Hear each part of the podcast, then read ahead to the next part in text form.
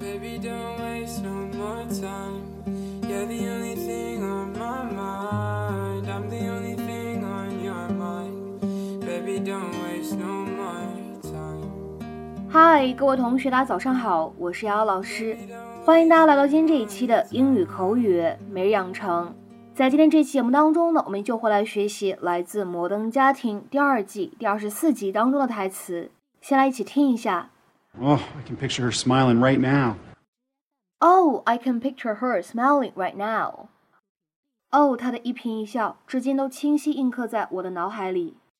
Oh, I can picture her smiling right now. Oh, I can picture her smiling right now. 在这样的一段英文台词当中呢，我们需要注意两个发音技巧。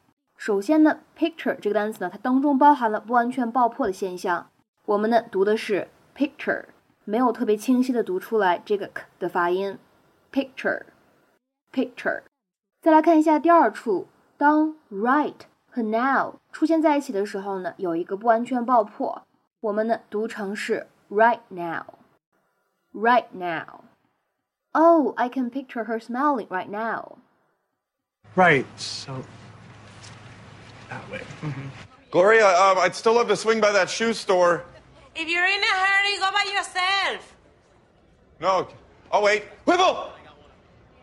Whipple! Okay?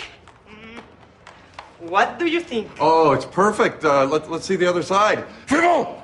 Bless you. Thank you. It's a little too tight, no? What do you think of the tush? Oh, I think it's great. Why don't you keep it right there for a second? Let's make sure. Yeah, but it's a little see-through.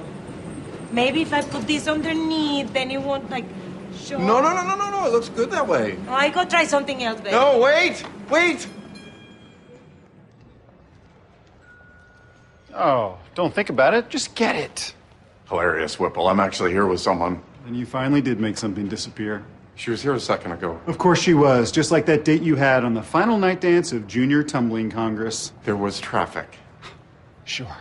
I think I found something that is going to make my husband very happy. what do you think? Oh, very happy, Gloria. Very happy. Okay, but don't go far away because I might need help with the zipper, okay? Sounds good. With the zipper. Wow, Phil. I mean, wow. That's your wife? It would appear so.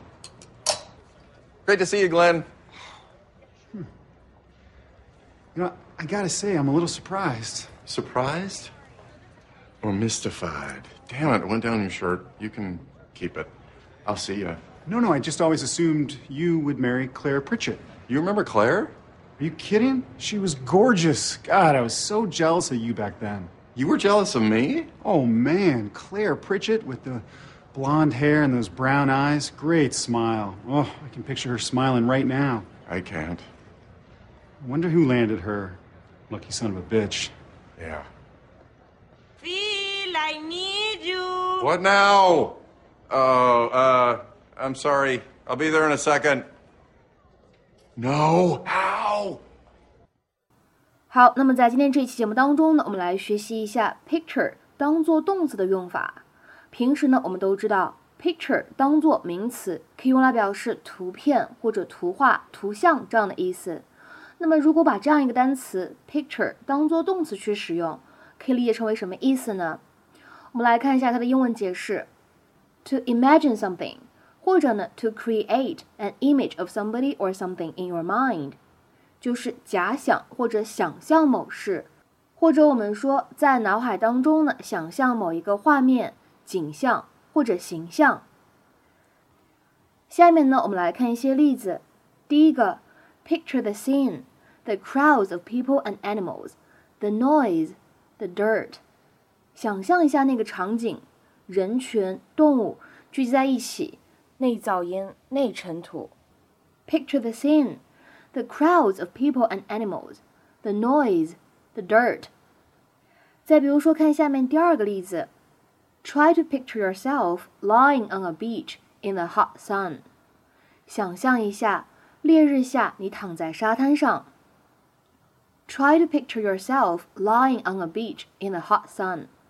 再比如说，看第三个例子，Picture to yourself how terrible that day must have been. Picture to yourself how terrible that day must have been. 你自己想一想，那一天到底有多么的糟糕。再比如说，下面呢，我们看这样一个例子：I can still picture the house I grew up in. 我现在呢，还能在脑海里记起来我从小生活的那个房子。I can still picture the house I grew up in. 再比如说，看倒数第二个例句：When he did not come home, she pictured him lying dead on the roadside somewhere. 他没回家的时候，他在脑子里瞎想，总是浮现出来他在某个路边躺着死掉的画面。When he did not come home, she pictured him lying dead on the roadside somewhere. 再比如说，我们来看一下本期节目当中的最后一个例子。I tried to picture what it would be like to live alone. 我曾经试着去想象一个人生活是什么样的。那么在今天这期节目的末尾呢，请各位同学尝试翻译下面这样一个句子，并留言在文章的留言区。We found it hard to picture him as the father of teenage sons. We found it hard to picture him as a father of teenage sons. 那么这样一个句子应该如何去理解和翻译呢？期待各位同学的踊跃发言。我们今天这期节目呢，就先讲到这里，拜拜。